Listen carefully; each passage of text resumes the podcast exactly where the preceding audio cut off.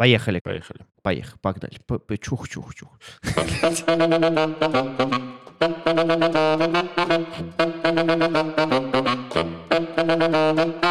Друзья, всем привет! С вами снова подкаст «Серебряная чпуля», и у нас юбилейный десятый выпуск. И с вами снова Миша. И Лева. И сегодня мы поговорим о такой странной вещи, как скрам-мастер. Зачем он нужен вообще, да? Да, зачем он нужен, кто это такой, что он будет делать, где его найти. И, в общем, попробуем разобраться в этом непростом вопросе, поставить точку над «и» хотя бы для себя.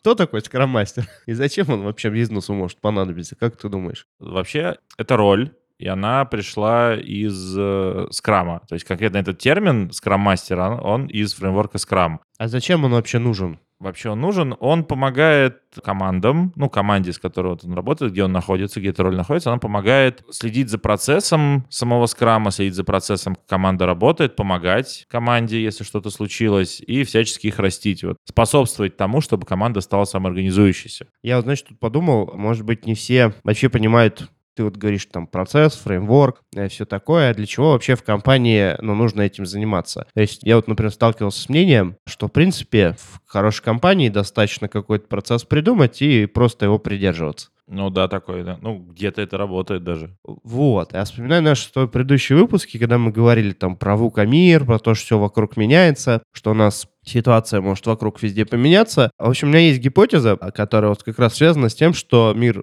очень изменчивый, и на самом деле любая компания, она как бы два типа изменений претерпевает. Во-первых, она растет, сама по себе. И это что означает? Количество связей внутри компании увеличивается, увеличивается количество ролей, ответственностей. Это раз. Ну, а если он не растет, то, то либо, вам, либо возможно, они так сознательно да. делают, либо да. что-то не так. Вот. А второе, их бизнес меняется, то есть меняется рынок, появляются конкуренты, бизнес-модель меняется, а их продукты и услуги куда-то развиваются, и это все вместе, собственно, дает нам вот ту изменчивость из звукомира. Что это на практике для бизнеса означает? Мы уже много говорили о том, что вот у вас меняется там типа технологии, может быть, какие-то производственные там, э, ну, тоже технологии, техпроцессы. Ну, про, ну, да, про а, говорили, да, что, что нужно там. в людей да. вкладываться, немного говорили, что там людей надо развивать, но мы на самом деле явным образом никогда не проговаривали, что процессы на самом деле тоже надо развивать. И как бы у тебя потрясающий задизайненный процесс не был, то он бы не был там суперский в тот момент, когда ты его дизайнишь, через какое-то время он устареет. Ну вот, если мир меняется и процесс нужно менять, вот кто его создал, пусть его и апдейтит потом. Это, а, ну он вот, же его создал. Слушай, ну, во-первых, непонятно, кто его создал, потому что вот очень по-разному бывает в разных компаниях. Иногда просто берут какой-нибудь популярный вариант. Иногда народ даже особо-то не задумывается об этом, ну, потому что не всегда есть возможность mm-hmm. прямо остановиться, mm-hmm. подумать, задизайнить компанию. Иногда берут просто на текущий момент что-то подходящее. Часто бывает, что люди, которые это придумали, увольняются. Иногда бывает, что это какой-нибудь э, основатель или какой-нибудь нанятый там менеджер, проект или еще какого угодно, какого угодно уровня, какой-нибудь операционный директор и так далее. Но тоже достаточно частый паттерн, который встречается, как раз связан с тем, что многие процессы, особенно по мере роста компании, они дизайнятся, то есть создаются без учета контекста. То есть без учета локального контекста. Вот мы часто слово команды упоминаем. На самом деле не так важно, команды там или не команды. Детали важны на самом деле. То есть то, что происходит у людей, которые делают работу day-to-day, оно может сильно отличаться от того, что ты в идеальном мире придумал. Вот. И э, есть такая штука, что что бы ты сегодня не придумал, реальность будет меняться, и если правила не адаптировать, у тебя будет копиться отставание от реальности. То есть ты либо нарушаешь правила, либо то, что ты делаешь сейчас, оно прям вот, вот сильно не соответствует реальности. Вот. И эту штуку я обычно называю процессный долг. То есть... Почему такое название? Ну, то есть, как ты его придумал? Да, на самом деле, вот э, процессный долг я взял по аналогии, я как бы сам исторический айтишник, и у меня много, получается, примеров из IT, и для меня это какая история? Вот ты, когда пишешь какой-то софт, разрабатываешь, тоже все меняется, реальность меняется, иногда тебе углы приходится срезать и так далее. В какой-то момент накапливается вот эта вот разница изменений, и тебе нужно идти и писать этот же код заново, но по-другому по-другому, чтобы он заработал. И вот в IT это называется технический долг. Ну, то есть это накопившиеся твои компромиссы, принятые тобой решения, которые, ну, сейчас уже прям тебе очень мешают в твоей реальности. То же самое и с процессами. Ты когда создаешь какие-то процессы, ты принимаешь какие-то компромиссные решения, вот, а компромисс — это, значит, тебе что пришло чем-то пожертвовать. И это нормально, потому что тебе нужно было двигаться вперед. Вообще лучше принятое решение, чем вообще никакого решения. И это хорошо. Но реальность такова, что компромиссы, они имеют свойство накапливаться, и в какой-то момент тебе нужно, ну, этот Гордиев узел либо разрубать, либо учиться делать это постоянно по чуть-чуть. И вот про разрубать и про процесс, это на самом деле выродилось как раз то, что сейчас называется цифровые трансформации, agile трансформации. Все куда-то чего-то трансформируют, и значит, у людей просто накопилось очень много всего. Но они же это чувствуют, то есть это же ну, понятно, да. что реальность не бьется. Ну, инструмент, по сути, появился. Раньше это делалось по-другому. Раньше появлялись какие-то проектные офисы, например, то есть э, выделяли прям компетенцию, которая в состоянии взять, оценить э, текущее состояние процессов, придумать новый процесс, и вот, значит, внедрить, но но... И устареть. И устареть. Ну, это как любая история, ты только-только что-то внедрил, он начинает устаревать. Ну, увы, это вот так работает. Ничего в этом такого страшного нет, это надо просто привыкнуть. Если ты что-то выпустил, он начинает уже устаревать. И это как бы нормальная история, к этому просто надо привыкнуть, ничего этом страшного нет. Но есть другой поинт, который меня немножечко фрустрирует, что ли, это то, что если ты выделяешь каких-то экспертов в отдельное подразделение, и даже их, как бы ты их там ни назвал, офис agile трансформации, проектный офис, процессный офис, это что означает? Они же вырваны из контекста, как правило. А вот мы две минуты назад сказали о том, что контекст важен, то есть дьявол весь в деталях. Что это, собственно, основа проблемы, что у тебя люди вне контекста, им тяжело определить проблему, а тут мы выделяем отдельную группу людей, которые, может быть, вначале не имеют контекст, но через некоторое время они его теряют. Это, в принципе, в какой-то момент, опять же, это может сработать. Ну, то есть, э, я уже говорил, Гордиев узел надо разрубить, и его рубят, но системно проблема не решается. Вот это меня фрустрирует на самом деле. Угу. То, что нет какой-то петли обратной связи, которая помогает на всех уровнях проблему решать. Они конкретно, у вас накопилась проблема, как ты говоришь, городе фузил, они, они в контексте, они пришли ее решили. Ну как, в каком они контексте? Ну в каком-то они, они есть же, они вот, же... Ты знаешь, вот у тебя типа малюсенькие проблемы, они типа по, по метрикам тебе не бьют. Потом вдруг Нет. у тебя их больше, Бабах, больше, да, больше, это... и ты такой, так, что-то какая-то фигня. И чуть-чуть, значит, убрал, симптоматически да, полечил. То, заметил, да. Да, а систему не поменял таким образом, чтобы она могла себя сама оздоравливать. Ну, ну до есть... следующего накопления живешь, потому она, э, может, может, не доживешь, может, доживешь. Того, да. Это как вот э, ходить к зубному, лечить зубы, вместо того, чтобы за ними ухаживать постоянно. Да. Вот. И, собственно, возвращаясь вот к самому изначальному конкретному вопросу, который я Ливону задал, то есть кажется, ну, вот в моем личном понимании, что нужны какие-то люди, такие свободные радикалы, которые могут по компании ходить по разным уровням, то есть они понимают в этом ценность, они, у них есть развитый навык системного мышления, и они в организации присутствуют постоянно, и они вот создают ту штуку, вот связь стратегии, тактики и так далее, контекста, и постоянно тюнят этот процесс. То есть они постоянно в роли наблюдателя, постоянно ищут не симптомы, а пытаются какие-то более корневые вещи решить. Да вот как этот закон э, Руди о брюкве, да? Ну, да. То есть э, э, у Джерри Вайнберга, что типа ты видишь какую-то наболевшую проблему, как этот Гордиев узел, угу. ты его, значит, разрубил, а потом тебя спрашивают, ну что, какая следующая наша большая проблема? В двух словах, э, у Джерри Вайнберга, он в, в книге... Дж, Джерри Вайнберг, э, это известный, на самом деле, консультант. Да. А он э, много-много лет все подряд консультировал. И в какой-то момент он родил книжку, записал... Закон варенья, да, прекрасная. Да, на самом деле, я порекламирую чуть-чуть книжечку тогда, и тебе слово верну. Чем вообще это хорошо? На самом деле она не только для консультантов полезна, а для всех людей, которые хотят понять, как, в общем-то, что-то менять, советовать, как правильно вообще давать советы, что это такое, зачем они нужны и за какую ответственность ты за все это несешь. И книжка, она потрясающим языком написана, это, по сути, сборник реально советов, но они настолько его жизненным опытом пропитаны, настолько крутые, и вот даже, ну, вот мы про Agile очень много говорим, например, есть такой очень известный Agile коуч Хенрик Ниберг, и Джерри был его наставником Хенрика. Вот. К сожалению, Джерри уже ну, покинул нас, но книжка с нами осталась. Да, книжка шикарная. Так вот, история про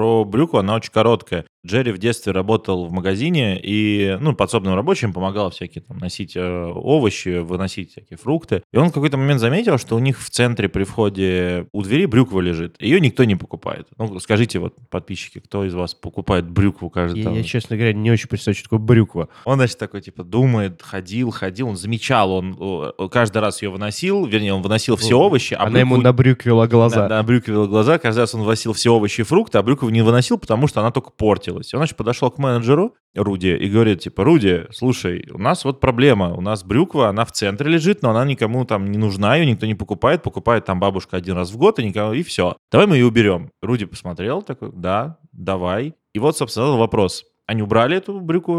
Он говорит, а какой теперь самый не продающийся фру- э, овощ или фрукт у нас в магазине? И вот, в общем, эм, Джерри сделал вывод, что какую бы ты проблему не... 14-летний Джерри не знал, да, какой да, следующий. Да, да, да, не знал. Он прямо за, за, запнулся и больше не ответил на этот вопрос.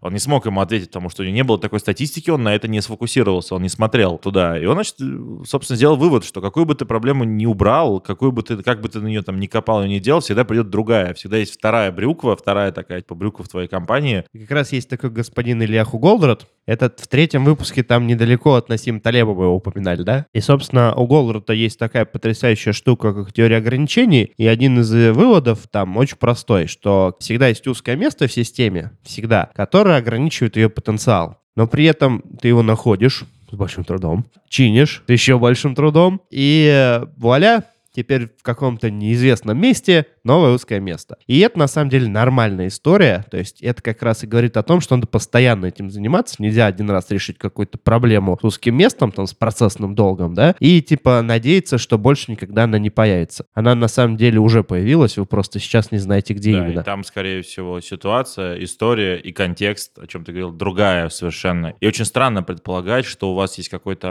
один человек или одна какая-то команда, которая может быть мультиконтекстные, такие супермены, которые могут понять, найти в любом вообще абсолютно контексте вашей компании, и там решать эти узкие горлышки. И при этом находясь вне системы. Это очень, ну, где-то может быть, но мне кажется, это очень странно так предполагать. Ну, кстати, насчет вне системы, тут очень интересный момент. Вообще, вот эти агенты изменений все-таки вне системы должны быть, с одной стороны, но при этом, ну, то есть не быть частью ее системы, не вовлекаться туда, не в том плане, ну, да. что они потеряют, ну, вот эту остроту зрения. То есть нельзя вообще наблюдать систему, когда ты внутри нее находишься. Потому что на себя ты, например, адекватно наблюдать не сможешь. Тебе для того, чтобы сделать вывод, найти эти узкие горлышко, тебе нужно постоянно находиться рядышком где-то.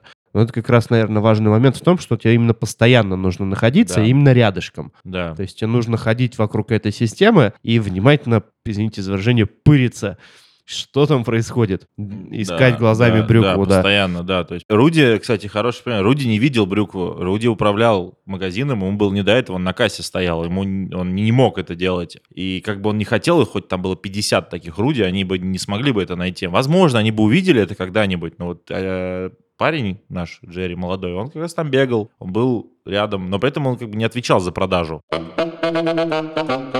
чему мы это все? Вернемся, а, да. вернемся к нашим баранам. Мы все это ведем к тому, а зачем вообще скромастера нужны. И тут еще я хотел тоже важный point сказать, что на самом деле, ну, скромастера, скромастера — это сейчас такое популярное выражение слова, и почему-то кажется, что это опять серебряная пуля, которая всех спасет, всем типа, поможет. Любой человек, который что-то меняет, он сразу скромастером называется. Ну, типа на это, да. Есть ну да, такой, это да. удобный лейбл. Вот, на самом деле, быть человеком, который вот этот процессный долг обслуживает, может любой, то есть не обязательно ярлык прям скромастером вешать, но любой, но сейчас немножко попозже поговорим, какими он характеристиками должен обладать, чтобы он все-таки мог это делать хорошо, как минимум хорошо. В принципе, как-то делать... Ну, как-то это живет, оно и так живет в компании, если уж так Не, ну, компании говорить. живут, развиваются, я думаю, все хорошо, но просто всем хочется лучше. Да. Вообще очень удивительно, на самом деле, какой-то в топ что много же сейчас есть исследований на тему того, что среднее время жизни компании, оно очень резко упало, прям там в разы там с десятков лет до нескольких, там, трех-пяти лет. И очень легко отследить это, это взять Fortune 500 список и просто посмотреть, сколько там компаний за Меняется, последние да, да, пропадает. Этих, да. Да. А, Вот. Это на самом деле грустная статистика, она как раз связана с тем, что, опять, чем мы очень много раз говорили в предыдущих выпусках, что контекст он настолько быстро меняется вокруг компании, что если у тебя нет механизмов, которые тебе позволяют выживать, кстати, возвращаясь к антихрупкости, Да, которые что позволяют тебе... сказать, что как раз, да, вот мы опять к антихрупкость, да. вернулись. Насим, рубрика «Насим наше все Талеб». Да, но это тоже элемент антихрупкости. Да. Это такая штука, которая позволяет тебе постоянно адаптироваться, эволюционировать. Тебе нужны такие механизмы. Если у тебя эволюционирует только продукт, не эволюционирует там процесс, Или то ты революционируешь только после гордого узла, то это очень опасная ситуация. это, ты даже, наверное, не эволюционируешь. Ну, ты просто отрубил... Превозмогаешь А, и... Да, превозмог, а это как бы антихрупкость, она про то, чтобы постоянно так от делать, а любого, не да, время да, от времени. Да, да. Вот.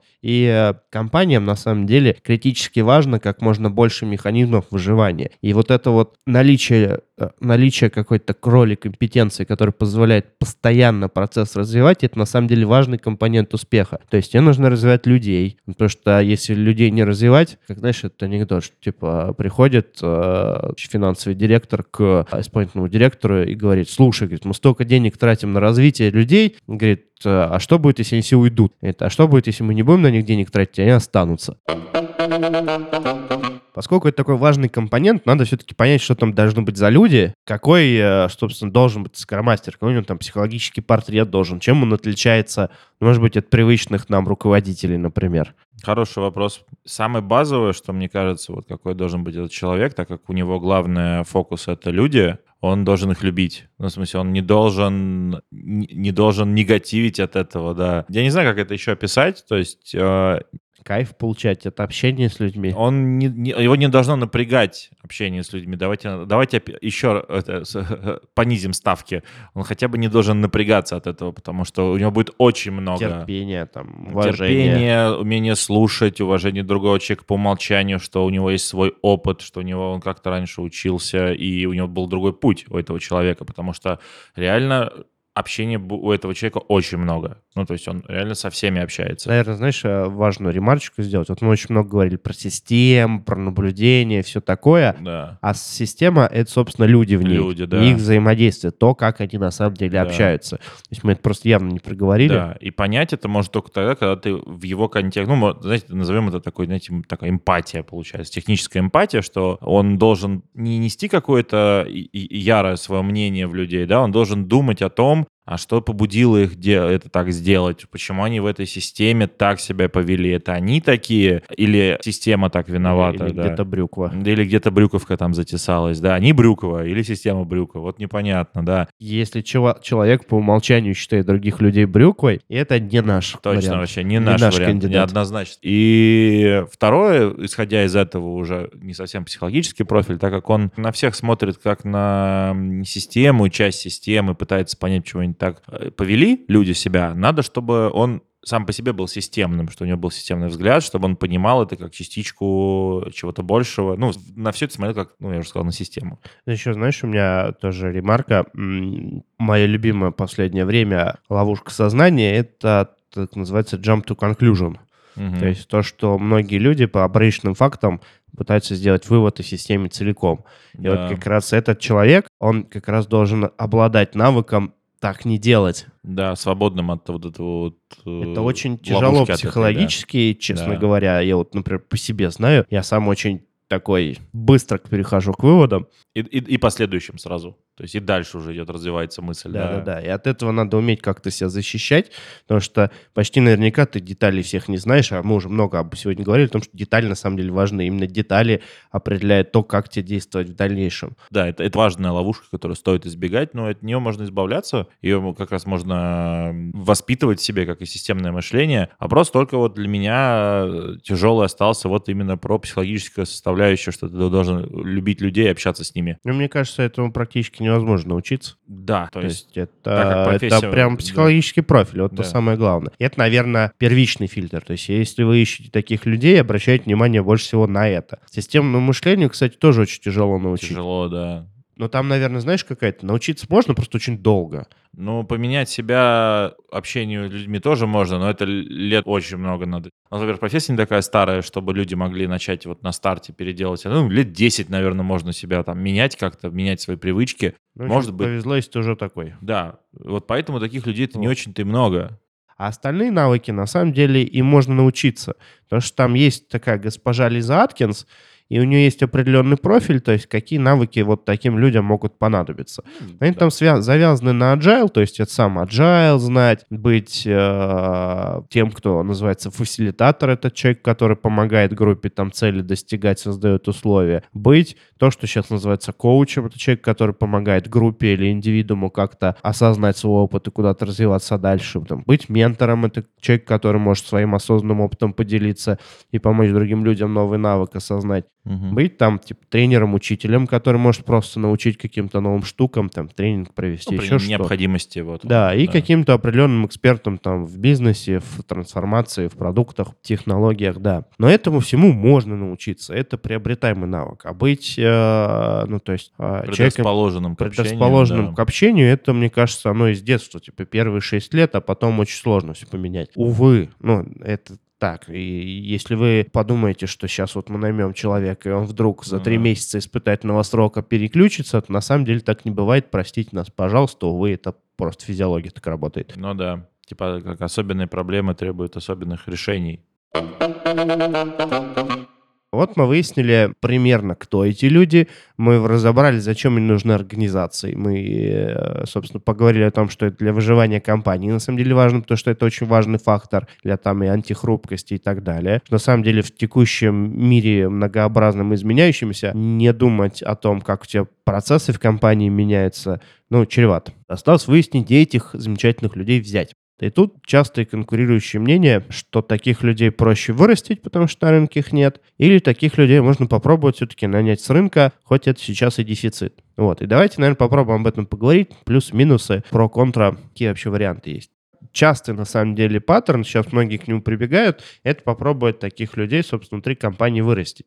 И тут, как бы, на самом деле, это у этого подхода очень большой потенциал, потому что, как я уже сказал, ну, готовых скромастеров на рынке очень мало. И это связано с, с разными вещами, потому что очень сложно найти в одном человеке системное мышление, развитую эмпатию, например. М-м, таких людей не накопилось хотя бы в силу того, что профессия не очень много лет существует. Ну и, и э, вдруг внезапно все осознали, что им такие люди нужны, и они их уже всех понанимали. Да, всех-всех-всех. Да, поэтому кажется, что растить таких достаточно выгодно. Ну тут я вот вижу типа, две ловушки. Во-первых, растить это очень долго, во-вторых, это очень дорого, а в-третьих, нужны люди, которые знают, как, как что должно на выходе получиться. Ну вот, собственно, чему учить, чему растить. И тут получается, что нам какие-то люди опытные все-таки нужны. И там, как обычно, два варианта. Нанять штат, позвать ну, консультантов. Мы, мы об этом мы... С чего начать? В Agile да, мы говорили. В, да. в одном из первых выпусков мы уже об этом говорили. Тут, наверное, повторяться не будем. Единственное, что вы, когда начнете этих людей учить, там всплывает другая интересная проблема. Кстати, я все-таки перед тем, как к ней приду, я оформлю мысль, что научить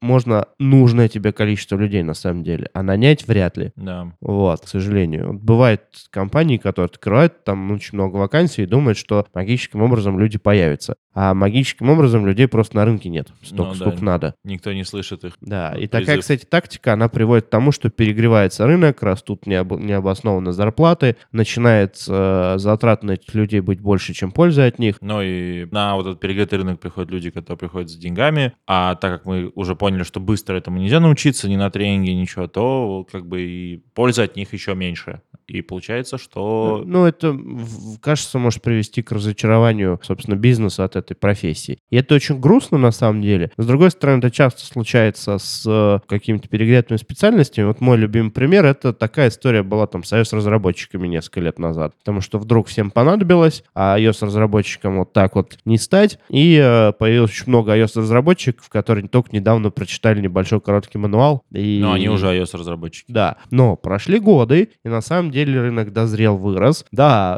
остались перегретые зарплаты, но количество iOS-разработчиков-то увеличилось очень сильно. И сейчас уже как бы очень многих компаний потребности закрыты. Это тут может быть просто этап такой. Угу. Вот, возвращаясь к людям, которых мы будем учить и развивать. И тут очень другая проблема всплывает, которая тоже нас очень беспокоит, про то, это должна быть работа на все рабочее время или совмещаемая какая-то должность. И тут как бы очень интересно. С одной стороны, с одной стороны, кажется, что эффективнее будет сделать человека сразу, ну... Full time full time, да, то есть выделить его на 100%. Это сразу. Но он же сейчас не все умеет, ему будет тяжело. Ну, зато научится быстрее. И если там компания на это пойдет, то есть то плюсы достаточно очевидны. Если это осознанный шаг будет, Да. то да, это плюс, да. Ну, плюсы очевидны, то есть он быстро научится, он сможет очень быстро получать обратную связь от своих действий, он сможет фокусироваться на каких-то конкретных вещах достаточно долго, но это может быть, ну, дорого. Ну и рискованно, потому что у тебя такой роли никогда не было, ты не всегда знаешь, как она повлияет на твою компанию. Такой эксперимент. Вот. А есть второй вариант. Это то, что называется part-time скромастера, это люди по совмещению. И тут тоже разные мнения есть вообще, как этим людям жить, как... э, Что у них в голове происходит. что у них в голове происходит. У меня вот несколько разговоров просто было в последнее время с людьми, которые действительно совмещают. Ну, я когда-то сам совмещал много лет назад. Вот. И там очень интересная штука. Вот я, наверное, своим даже опытом поделюсь. У тебя просто дикий конфликт внутри. Потому что тебе, если ты совмещаешь, то это значит, что ты внутри системы. И тебе очень важно то, что там происходит. Ты этим живешь. Это твоя, ну, основная забота. Ты много сил вложил. От тебя что-то ждут. Обычно еще таких людей берут достаточно умных и развитых. Это значит, что на тебе еще какие-то критические вещи завязаны. Если ты вдруг ты их не делаешь, то страдают твои коллеги команда. И при этом, при этом в какой-то определенный момент, на несколько часов или, может быть, дней, тебе нужно стать вдруг внезапно нейтральным. И это совершенно вынос мозга, потому что так нифига не работает. Ну, так Ты вот невозможно, по-моему. да, ты сделать. сидишь, вот, не знаю, на какой-нибудь встрече, там, назовем ее ретроспектива, где все сейчас адски холиварят, потому что произошло что-то очень такое сложное и большое, что всем нужно порешать. И вот этот бедный человек, он сидит, и он сейчас ответственный за то, чтобы это все хорошо прошло именно как встреча. Да. И мнение ему, получается, свое высказывать нельзя. Иначе он будет влиять, потому что он Да. ведущий, да. А что ему с этим своим мнением делать? Куда ему... вот Вот, да. Куда его засунуть, простите?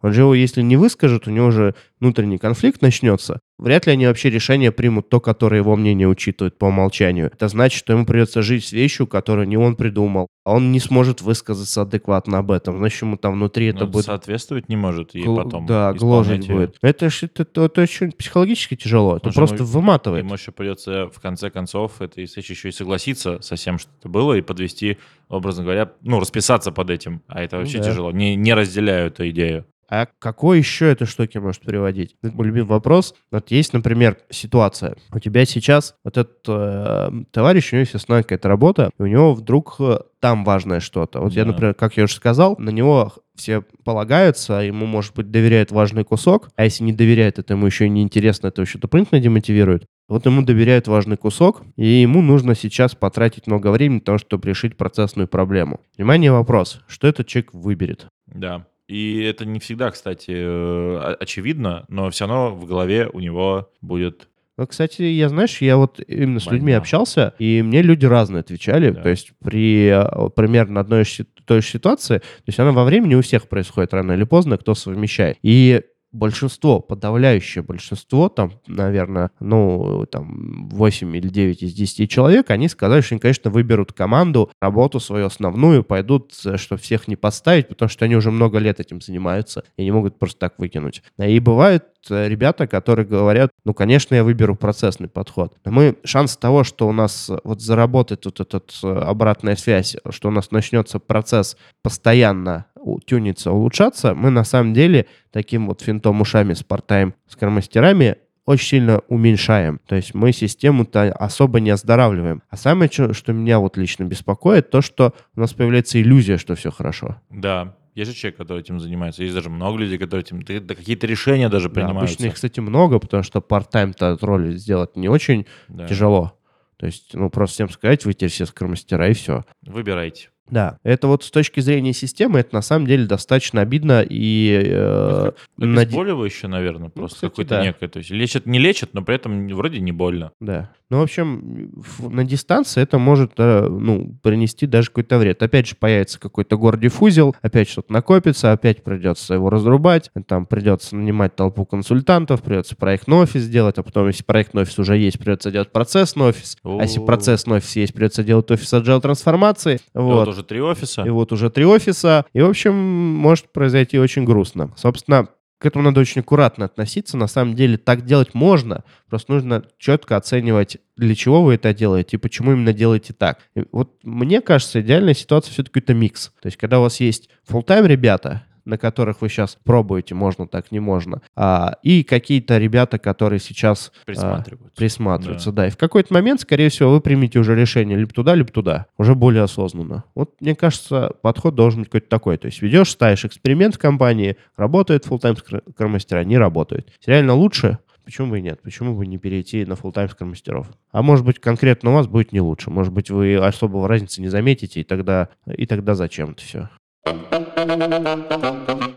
Итак, мы сегодня поговорили о том, для чего компаниям нужны постоянные изменения процесса. Что такое процессный долг и как он влияет на самом деле на дистанции, на выживаемость компании. Что компании нужны какие-то механизмы, чтобы этот процессный долг обрабатывать постоянно. И именно этим механизмом могут являться то, что сейчас называется скромастерами или какими-то другими словами, там, агент изменений и так далее. Мы немного поговорили, что это могут быть за ребята, какой у них психологический профиль, где их искать, как их выращивать и разные плюсы и минусы минусы разных подходов. Вот примерно об этом мы сегодня поговорили. А в следующий раз мы поговорим о том, что такое команда. На этом все. С вами была Серебряная Пуля. С вами был Лева. И Миша. Это была тяжелая утренняя запись, э, да, скажу вам честно. В 4 утра. Да, в 4 утра. Слушайте, ставьте лайки, комментируйте в Apple подкастах, ставьте оценки, это очень помогает продвижению подкаста. Да, дайте наконец послушать над подкастом строителю, который всю запись нам мешал, заливал битум, топтал по потолку, и мне кажется, он получал от этого несказанное да, все, удовольствие. Все, все. Спасибо тебе, дорогой друг. Спасибо, да. Тысячу человек, которые будут сейчас слушать, будут тебе подходить и, и спрашивать, слушал ты Себрич Пули или нет. Пишите в комментариях варианты того, как его зовут. Всем пока! Пока!